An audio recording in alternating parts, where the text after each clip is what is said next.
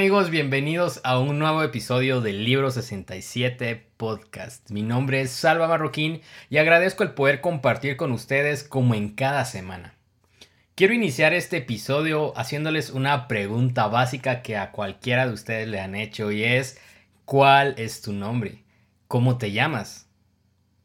¿Alguna vez has averiguado el por qué tus padres te llamaron así? ¿Sabes el significado de tu nombre? En mi caso, yo me llamo así por mi abuelo y mi papá. Llevo pues, sus dos nombres.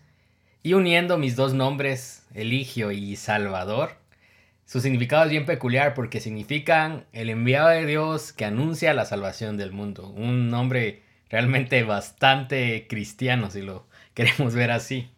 Pero bueno, a mi abuelo le colocaron así por algo en especial. Y es que él nació el 1 de diciembre y según la Iglesia Católica ese es el día de San Eligio.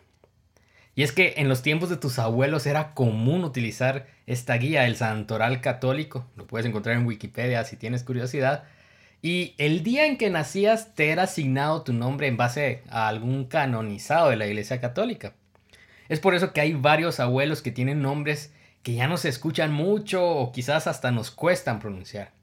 Si mis papás, por ejemplo, hubieran empleado este método, yo no me presentaría como Salva Marroquín, sino que en este momento les estaría saludando a Apolonio Marroquín.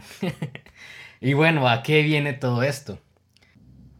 Pues en que los nombres tienen la capacidad de traer un recuerdo, de traer identidad a tu vida, a poder decirle al mundo quién eres tú. También en nuestro idioma hace muchos siglos surgieron, por ejemplo, los apellidos que te dan identidad respecto a la familia, a la región o el oficio del cual eras parte. De esto pues se deriva de que, por ejemplo, si eras de la familia de Gonzalo, al final resultaba ser un González. Si tu oficio, por ejemplo, era el de arreglar zapatos, poco a poco te comenzaban a llamar por ser el zapatero algunos apellidos se, derivaron de características propias de alguna persona, por ejemplo, apellidos como Rubio o Calvo. Otros apellidos salieron de, tu lugar de origen, por ejemplo, apellidos como España, Toledo, o por ejemplo mi apellido, que es marroquín, venía de, de los marroquíes. Entonces, un nombre y un apellido en esos tiempos, y de alguna manera aún hoy, como te decía, representaban quién eres, representaba tu identidad y la gente entonces te podía recordar en base a tu nombre. Ahora, en los tiempos bíblicos, asignar un nombre a alguien o a algo era muy importante para las personas, pues representaban el propósito o un hecho importante que marcaba un antes o un después en sus vidas y en sus naciones. Representaba el carácter o una característica, el propósito de una persona e incluso se daban nombres a Dios en base a este pensamiento. Representaba la marca con la que muchos iban a conocerlo el resto de sus días. Un nombre era el recordatorio de la victoria, del aprendizaje, del carácter o de los hechos de algo o de alguien. Jesús fue llamado así a causa de su propósito. Pueden ir ustedes a Mateo 1.21, por ejemplo, y ver que eh, el ángel le dijo a, María que su hijo se llamaría Jesús porque iba a ser el que iba a propiciar la salvación de Israel. En Isaías 7:14 la profecía decía que el Hijo de Dios sería llamado Emmanuel, que significaba que Dios estaría con nosotros. El pueblo de Israel también comenzó a establecer nombres pensando en las características de Dios. Por ejemplo, quizás ustedes han escuchado nombres como Jehová Jireh, que significa el Señor es mi proveedor. Esto fue anunciado en Génesis 22:14 en el momento en que Abraham eh, se le ordena que debía sacrificar a su hijo Isaac, pero el Señor pues envía un cordero en sustitución de su hijo y entonces es donde él dice Jehová Jireh, el Señor es mi proveedor. Quizás han escuchado otros nombres de Dios como Jehová Nisi, que algunos lo traducen como el Señor es mi bandera o el Señor es mi estandarte o el Señor es el que pelea por mí. Y esto, esta frase fue dicha por Moisés en la batalla, una de las batallas más épicas fue, contra los amalecitas, en donde el Señor le daba la instrucción de permanecer eh, con su bastón en alto mientras duraba la pelea. Y entonces él, al ver la victoria del pueblo de Israel, dijo, el Señor es mi estandarte, Jehová Nisi. Jehová Shalom, por ejemplo, el Señor es mi paz. Esto lo, documenta Jueces 6:24, donde Gedeón, al saber de que el ángel se le aparece no para matarlo al ver una divinidad, sino que realmente para hacerle saber que el Señor estaba con él, dice Jehová Shalom, el Señor es mi paz. O por ejemplo, Jehová Rafa, el Señor es mi sanador, fue dicho en Éxodo 15, 26, y, se estableció como un recordatorio del Señor, que era el Señor el que sanaba a su pueblo, que los hizo de esclavos y que los libró de, esclavos, los hizo a hombres libres y de cómo el Señor los libró de cada una de las plagas y enfermedades que habían en Egipto. Cada uno de estos nombres recordaba y aún recuerda al pueblo de Dios el carácter del Señor y su misericordia. Y pensando en esto, el día de hoy, pues yo quiero recordar que nuestra relación con Dios depende en mucho sino en todo sentido que de lo que Cristo ha obrado en nosotros, de recordar quién es Él y de cómo lo reconocemos. Porque de la manera en que conocemos a Jesús, aprendemos a confiar en Él, a vivir rendidos para Él y a caminar en su voluntad. Y esto al final es un asunto del corazón y también una renovación de nuestra mente. No solo consiste en decir que yo conozco a Dios solo porque ojeo mi Biblia de vez en cuando o porque canto canciones que le alaban en la congregación, sino que la pregunta que yo te quisiera hacer es, ¿cómo conoces a Dios? ¿Cómo lo escribirías desde lo más profundo de tu corazón? ¿Describirías a Dios como un genio en la lámpara que al orar sería como frotar esa lámpara y que Dios aparece para cumplir todas tus peticiones? ¿O describirías a Dios como ese bombero que te rescata en el último minuto en las peores crisis? Algunos quizás lo describirían como ese ente todopoderoso, distante, inalcanzable que ordena el universo pero que al mismo tiempo se olvidó de ti. ¿Cómo estás recordando a Dios? ¿Lo reconoces como Padre? ¿Lo reconoces como Rey? ¿Lo reconoces como el Señor de Señores? como el autor de salvación o como el que da gracia abundante a tu vida? Nuevamente, tu crecimiento como cristiano depende directamente de cómo estás reconociendo, de cómo estás identificando a Dios en tu vida. Cuando sabes que Jesús es el autor de salvación, entonces puedes confiar en que si Él te llamó, eres salvo. Cuando sabes que Dios es el que nos provee justicia, podemos recordar que hemos sido justificados y llenos de gracia. Cuando recordamos que Dios es todopoderoso y soberano, podemos descansar en que su voluntad es mejor que la mía. ¿Y cómo es que vas conociendo al Señor? Pues también recordando cada aprendizaje, recordando su palabra y yendo en oración a buscarle. Ese ejercicio constante de meditar en Él, de reflexionar en Él, de buscarle, nos da toda esa sabiduría para poder ver a Dios conforme a su voluntad y no a los ojos del mundo o no a los ojos de, de alguien que apenas sabe de Él. Y mi pregunta es, ¿cuánto de tu tiempo al día lo estás invirtiendo en recordar a Dios y recordar su carácter, recordar su plan, recordar su amor? En el episodio número 5, el de la semana pasada, comenzamos nuestra reflexión acerca de Mateo 22, donde Jesús nos menciona cuál era el mandamiento más importante, que era amor a Dios sobre todas las cosas, con todas tus fuerzas, con todo tu corazón, con toda tu mente. Y luego Jesús decía, y al prójimo como a ti mismo. Y estas palabras de Jesús pues aludían a uno de los recordatorios más importantes para los judíos, el cual encontramos en Deuteronomio 6, del 4 al 9. Y la palabra de Dios dice así, Oye Israel, Jehová nuestro Dios, Jehová uno es. Amarás a Jehová tu Dios de todo tu corazón, de toda tu alma y con todas tus fuerzas. Estas palabras que yo te mando hoy estarán sobre tu corazón. Se las repetirás a tus hijos y les hablarás de ellas estando en tu casa y andando por el camino, al acostarte y cuando te levantes. Las atarás como una señal en tu mano y estarán como frontales entre tus ojos. Las escribirás en los postes de tu casa y en tus puertas. Esta porción de la palabra es conocida como el Shema, la confesión de fe más significativa de los israelitas. Eugene Peterson nos cuenta del impacto de esta declaración de fe de un pueblo del pueblo de Israel que vivía rodeado de culturas con muchos dioses. Vivían rodeados de los cananeos, de los filisteos, de los moabitas, de los egipcios, de los asirios o los babilonios, que eran pueblos que vivían en busca de respuestas de muchos ídolos. Por eso los israelitas eran considerados como tontos, como ignorantes por adorar a un solo Dios. Sin embargo, los israelitas seguían la única verdad. Su credo se basó en el único Dios, real y vivo. Javier Picasa, un teólogo eh, reconocido, explica que el Shema era una confesión y es una confesión de pacto, pues expresa e incluye la alianza de Dios con su pueblo. Es una confesión efectiva y originaria, pues no alude todavía a mandatos concretos, sino a la raíz que lo sustenta y unifica, vinculando al pueblo con Dios en el amor como fidelidad básica. Entonces, los israelitas acogen esta palabra y la hacen suya, diciendo en primer lugar que Dios solo hay uno y es Jehová.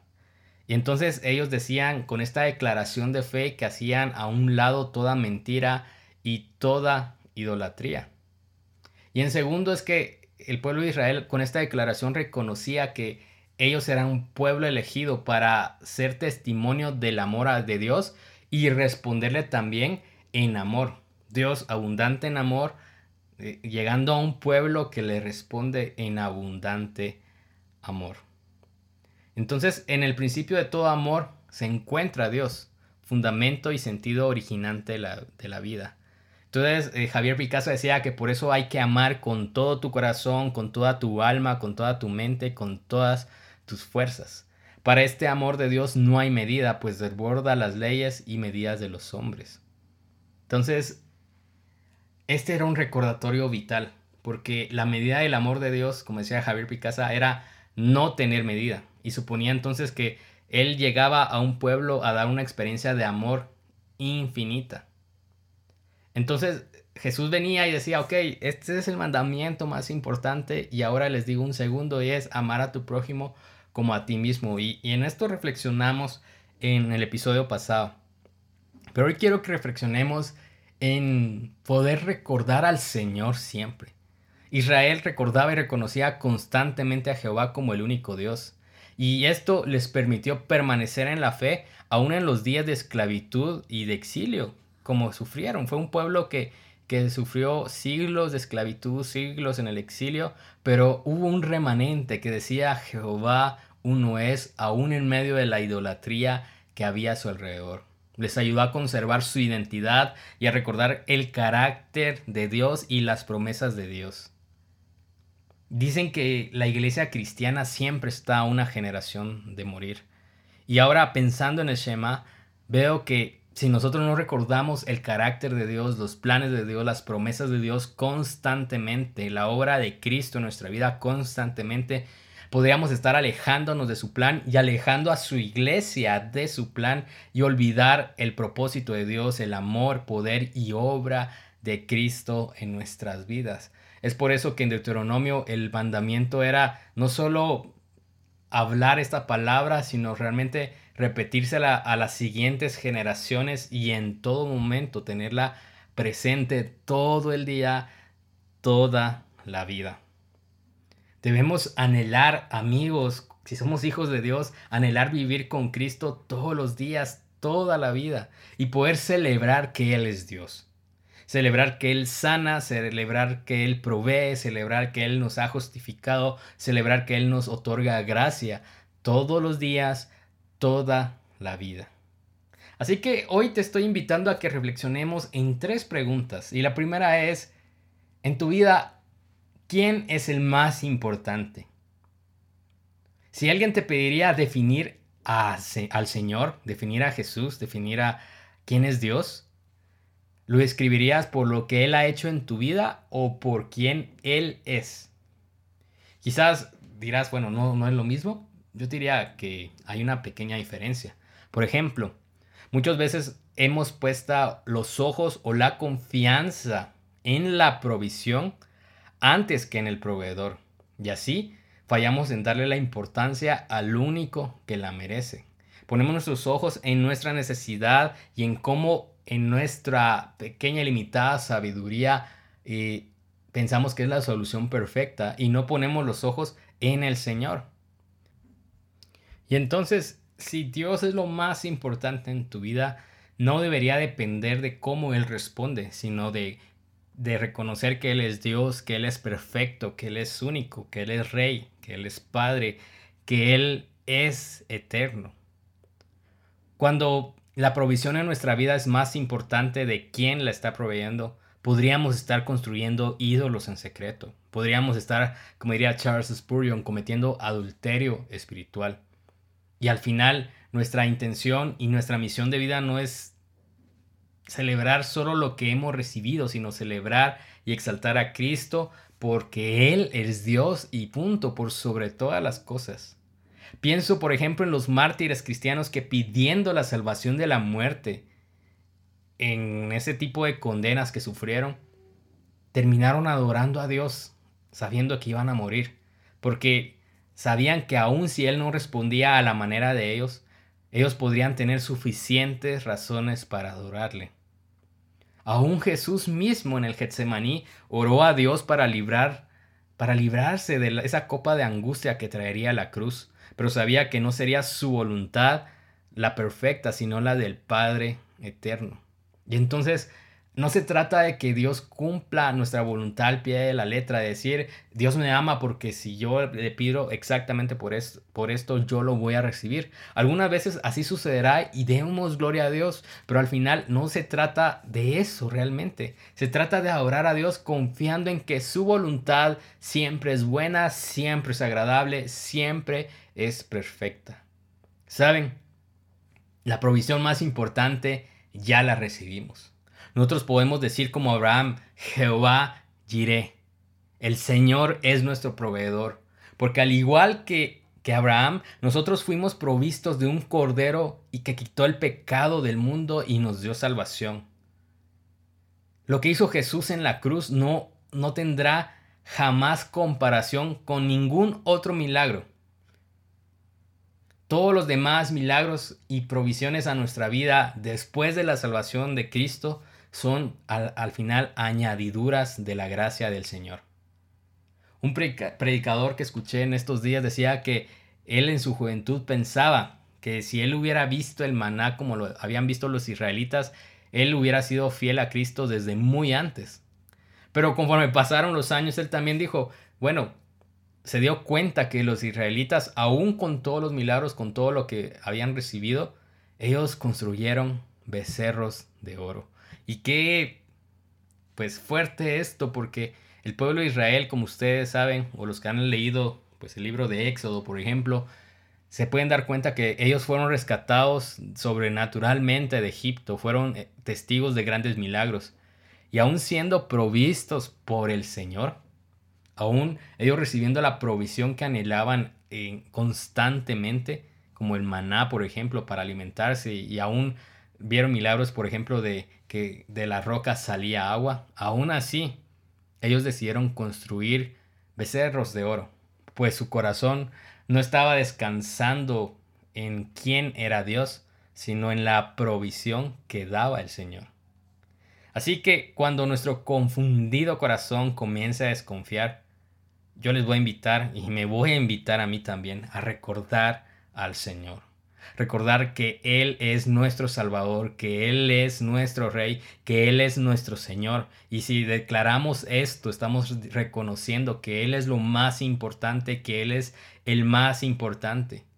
Que nos podemos llamar dichosos, porque bien Él pudo condenarnos, pero nos salvó y nos justificó que Él bien pudo habernos ignorado, pero decidió adoptarnos y llamarnos hijos, que Él nos vio como esclavos y nos pudo haber dejado en esa condición, pero decidió hacernos libres. Y ese es nuestro Dios, un Dios que salva, un Dios que reina, un Dios misericordioso, un Dios soberano. Entonces, cuando recuerdes a Dios, no pienses en lo que Él ha hecho o puede hacer como primer lugar. Piensa primero en quién Él es. Y la segunda pregunta que te hago es, si Dios es lo más importante, entonces Él está presente en tu mente todo el día y toda la vida.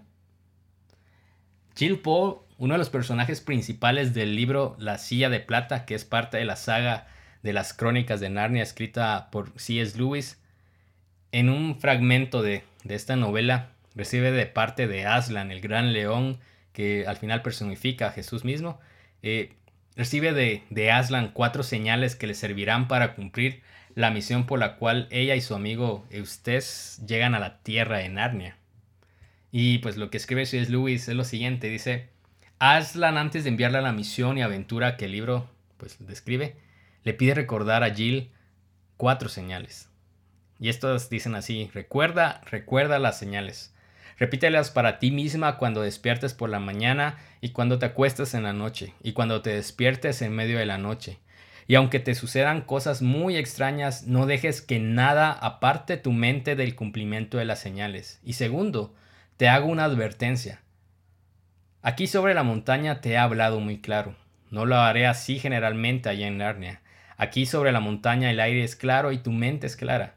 Cuando vayas bajando a Narnia, el aire será más espeso. Ten mucho cuidado de que no confunda tu mente, y cuando encuentres allá las señales que aquí has aprendido, no será en absoluto lo que tú esperabas que fueran. Por eso es tan importante que las sepas de memoria y que no te fijes en las apariencias.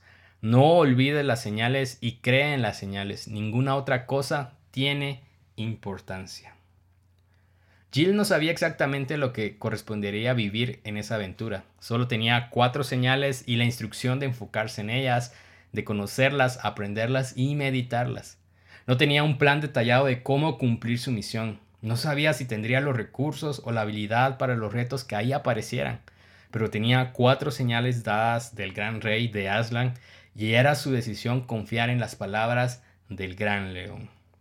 Y este fragmento de la historia de Jill y Eustacio en la tierra de Narnia me recuerdan al momento donde Israel se encontraba a los pies de la tierra prometida por Dios, un periodo de transición entre la muerte del patriarca Moisés y el llamado de Dios a Josué para liderar a su nación, hasta ver la conquista de cada región de Canaán eh, hecha una realidad, porque ese era el plan que Dios había planeado para ellos. Y ustedes lo pueden ver en Josué 1, por ejemplo, que Dios habla a Josué y le pide dos cosas. La primera, que es la más popular, es le pide ser fuerte y valiente, porque el cumplimiento de la promesa de Dios a Israel involucraría grandes batallas, involucraría pruebas de fe y una dependencia total en el Señor. Pero la segunda instrucción que le da a Josué es obedecer y meditar en las instrucciones que Dios le había dado en primer lugar a Moisés y que ahora le corresponderían seguir a él. Dios le pide a Josué que las obedezca, pero también que las medite y que se enfoque en ellas y que no desvíe su pensamiento hacia las dificultades o a la comodidad, sino permanecer fiel a la palabra de Dios, entonces así los planes de Dios iban a prosperar. Nosotros también tenemos un llamado, amigos, de, de poder recordar lo que la palabra de Dios nos enseña, de poder recordar ¿Quién es ese Señor que nos rescató del pecado, de una muerte eterna y nos promete esa vida para siempre, esa vida con Cristo? Sin embargo, vivimos en un mundo imperfecto. Quizás los domingos encontramos tanta esperanza en la palabra de Dios, pero comienza el lunes y su rutina de todos los días y con todos los problemas de la vida y comencemos a olvidar lo que el Señor nos ha dicho, lo que el Señor habla en su palabra. Y es por eso que tenemos un llamado y es recordar, meditar en el Señor cada día en nuestra vida. Charles Spurgeon hacía esta misma invitación y se las voy a compartir. Él decía, creyente, mira hacia atrás a través de toda tu experiencia y piensa en la manera en que el Señor tu Dios te ha guiado en el desierto y cómo te ha alimentado y vestido todos los días, cómo ha soportado tus malos modales, cómo ha aguantado todas tus murmuraciones y todos tus anhelos después de las ollas de carne de Egipto. Cómo abrió la roca para suministrarte y te alimentó con maná que descendió del cielo. Piensa en cómo su gracia ha sido suficiente para ti en todos tus problemas, cómo su sangre ha sido un perdón para ti en todos tus pecados, cómo tu vara y su bastón te han consolado. Cuando hayas mirado hacia atrás al amor del Señor, entonces permite que la fe examine su amor, el amor de Dios en el futuro. Ya que recuerda que el pacto y la sangre de Cristo tiene también un, algo más en ellos que el pasado. El que te amó y te perdonó nunca dejará de amar y perdonar. Él es alfa y también será omega. Él es el primero y el último, el principio y el fin. Por lo tanto, cuando pases por el valle de la sombra de muerte, no debes temer al mal, porque Él está contigo. Cuando te detengas en las frías inundaciones del Jordán, no tendrás que temer, porque la muerte no puede separarte de su amor. Y cuando vengas a los misterios de la eternidad, no tendrás que temblar, porque, como diría Romanos, estoy convencido que ni la muerte, ni la vida, ni los ángeles, ni los principados, ni los poderes, ni las cosas presentes, ni las cosas por venir, ni, ni por venir, al final, la profundidad ni ninguna otra criatura podrá separarnos del amor de Dios, que es en Cristo Jesús nuestro Señor. Y Spurgeon decía, luego de meditar en esto, decía, ahora alma, ¿no ha sido tu amor refrescado? ¿No te hace el recordar todo esto amar a Jesús? ¿Acaso un vuelo a través de las llanuras ilimitadas del amor no inflama tu corazón y te obliga a deleitarte en el Señor? Seguramente mientras meditamos en el amor del Señor, nuestros corazones arden dentro de nosotros y anhelamos amarlo más. Como cristianos, como seguidores de Jesús, tenemos la obligación, el mandamiento de amar a Dios.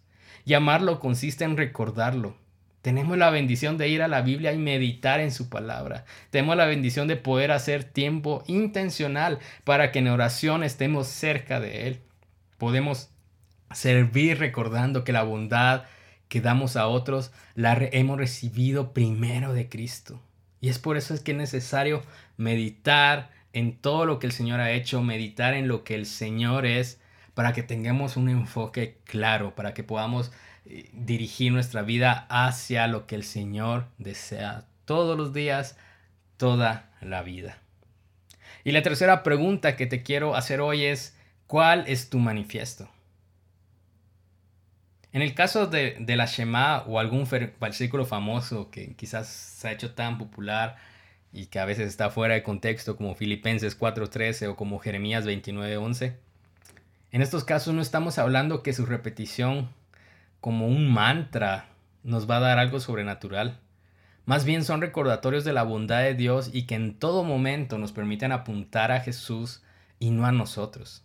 No se trata de decir todo lo puedo en Cristo que me fortalece 100 veces y vas a tener super fuerzas o, o sabiduría o inteligencia sobrenatural, sino se trata como el pueblo de Israel lo hacía con la Shema de reconocer cada día, a cada momento, el Señor es uno. Y ellos en medio de tanta tentación, de tanta idolatría, podían decir, el Señor es uno y avanzar firmemente. Ese era su manifiesto. El Señor es uno y yo lo amaré con toda la mente, con todas mis fuerzas, con todo mi corazón, con todo lo que tengo. Si nosotros ya hemos sido revelados de la bondad de Cristo, si podemos saber que en su palabra vemos todo ese plan perfecto que el pueblo de Israel en su momento no tenía, ¿Por qué muchas veces olvidamos quién es Dios? La pregunta entonces es, ¿cuál es tu manifiesto de vida? Eugene Peterson, reflexionando en Deuteronomio 6, nos pregunta lo siguiente. Si fueras a escribir la misión de tu vida, ¿cuál sería? ¿Sería este gran mandamiento de amar a Dios sobre todo? ¿O algún mandamiento más pequeño? ¿O acaso al final no sería ningún mandamiento después de todo? ¿Qué pasaría si el gran mandamiento de amar a Dios con toda tu corazón, alma y fuerzas fuera la misión de tu trabajo, de tu profesión? ¿Cómo cambiaría tu actitud hacia tu trabajo o hacia las personas con las que trabajas? ¿Qué pasaría si este gran mandamiento, que si la Shema fuera la misión para tu familia? ¿Cómo cambiaría tu actitud al hablarles o al servirles? Si recordar que Dios es uno y que estamos llamados a amarle con todo lo que tenemos. Si pudieras dejar una frase a la humanidad, si te dieran el permiso de que en las vallas de, la avenida más transitada de tu ciudad pudieras escribir una frase para que todo el mundo la, la leyera, ¿Dios estaría incluida en esa frase? Si te tocara dar algún consejo a la humanidad antes de morir, ¿qué les dirías? ¿Les dirías acaso que recuerden a Cristo, que le amen con todo su corazón, con toda su alma y con todas sus fuerzas? Es una buena pregunta a considerar. Un manifiesto o una misión es algo que debe recordarse en todo momento y a toda hora, porque da un norte de lo que se debe hacer en la vida. Del mismo modo, no podemos olvidar que Dios no merece un lugar importante en nuestra vida. Y usted va a negar, eh, Salva se está contradiciendo, pero no porque Él no merece un lugar importante en nuestra vida. Él debe tener el único lugar importante en nuestra vida. Él es el único. Él, es el quien debe ocupar todo nuestro corazón, no solo una parte de nuestro corazón. Jesús no debe ser la prioridad, Jesús debe ser el único al cual debemos anunciar hasta el último de nuestros respiros con nuestra voz, pero también con cada acción que hagamos. Imagínense al pueblo de Israel escuchando por primera vez esto. Oye Israel, Jehová nuestro Dios, Jehová uno es. Amarás a Jehová tu Dios de todo tu corazón, de toda tu alma y con todas tus fuerzas. Estas palabras que yo te mando hoy estarán sobre tu corazón se las repetirás a tus hijos y les hablarás de ellas estando en tu casa y andando por el camino, al acostarte y cuando te levantes. Las atarás como una señal en tu mano y estarán como frontales entre tus ojos. Las escribirás en los postes de tu casa y en tus puertas. Y pensar que el pueblo de Israel al día siguiente decía, Jehová nuestro Dios, Jehová uno es. Eugene Peterson cierra su reflexión sobre, sobre este pasaje, sobre Deuteronomio 6, con una oración que te invito a que la puedas meditar conmigo, como una petición de que Jesús esté presente en todo lo que eres, en tu alma, en tu corazón, en tu mente, siempre. Que Jesús esté siempre en tu vida, todo el día y toda la vida. Querido Señor, Dame un manifiesto acorde a mi llamado. Ayúdame a amarte, amarte apasionadamente, con cada onza de energía dentro de mí y con cada recurso disponible en mí.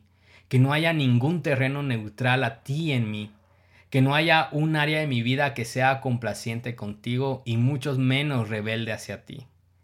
Concédeme que pueda ser completamente tuyo para que pueda ser completamente entregado a nuestra misión de amar a un mundo pródigo, para que pueda llegar a tu corazón, donde hay música, banquete y bailes, donde hay amor y donde hay gozo. Y bueno, entonces amigos, la invitación es entregar nuestro todo a Dios, recordarlo con todo nuestro corazón, siempre, todo el día, toda la vida. Gracias por acompañarme una vez más. Estoy feliz de que vamos paso a paso en este podcast semana a semana. Ya saben que nos pueden ubicar en nuestras redes sociales como arroba libro67 en Instagram, en Facebook y en Twitter. O también, si necesitan algo personal, pues pueden escribirme a mi correo salva arroba libro67.com. Dios les bendiga y les abunde gracia y paz a cada uno de sus días.